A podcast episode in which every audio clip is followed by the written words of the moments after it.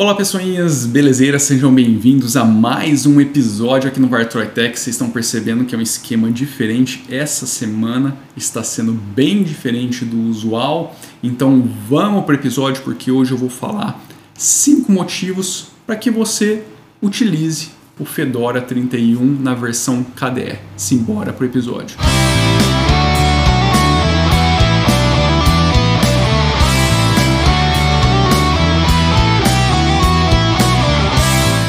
Vamos lá então. O primeiro dos motivos que eu acho que fazem sentido para você que está querendo utilizar o Fedora KDE na versão 31 é a leveza, estabilidade e maturidade do sistema.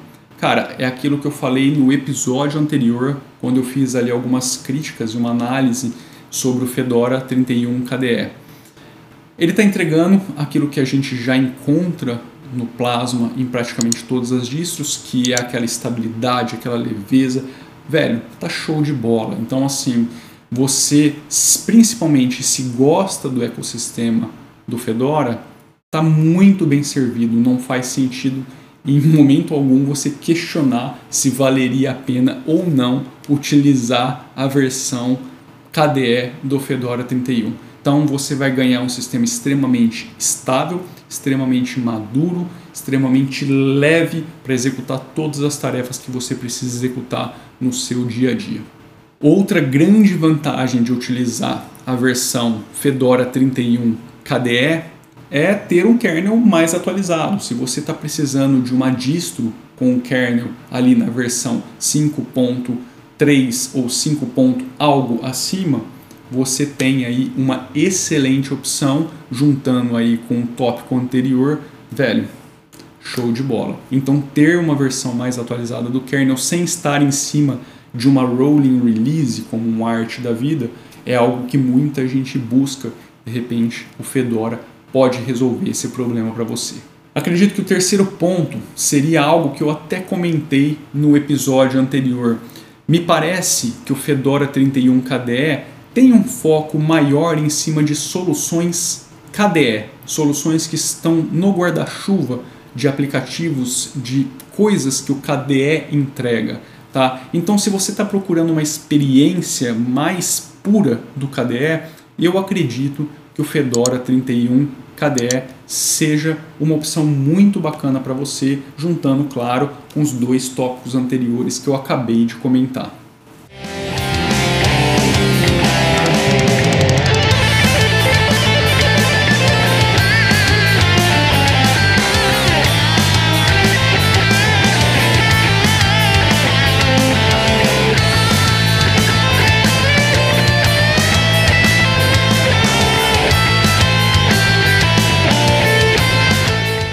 Uma coisa que é muito importante para mim, tá? principalmente, é que a distro não venha com aquele calhamaço de aplicativos instalados que não servem para absolutamente nada no meu dia a dia. Eu sei que isso varia de pessoa para pessoa, mas uma das coisas que o Fedora 31 KDE me encantou é que ele não vem com aquele monte de coisas que para mim não fazem sentido.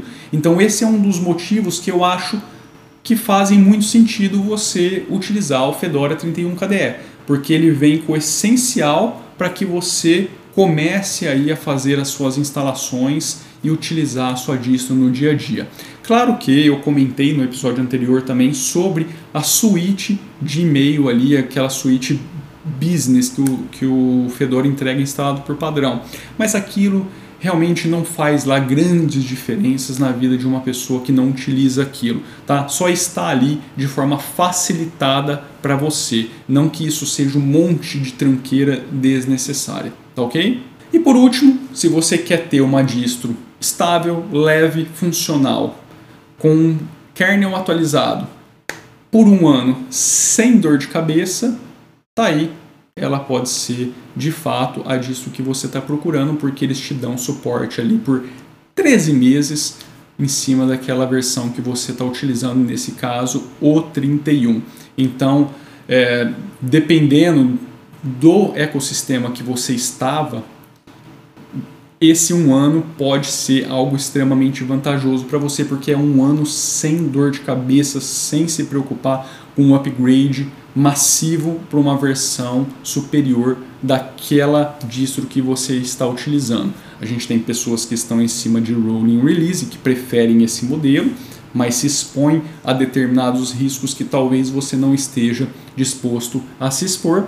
E tem pessoas que estão em um outro ecossistema que ou você tem uma janela muito grande para um upgrade considerável, ou você tem uma janela muito pequena e você não quer ficar nessa janela pequena. Então, de repente, o Fedora te entrega ali o melhor dos mundos com uma janela de um ano que pode resolver aí o seu problema. E eu acho isso um ponto muito positivo se você quiser aí uma distro, como eu falei, estável, funcional e leve para não ter dor de cabeça por um ano.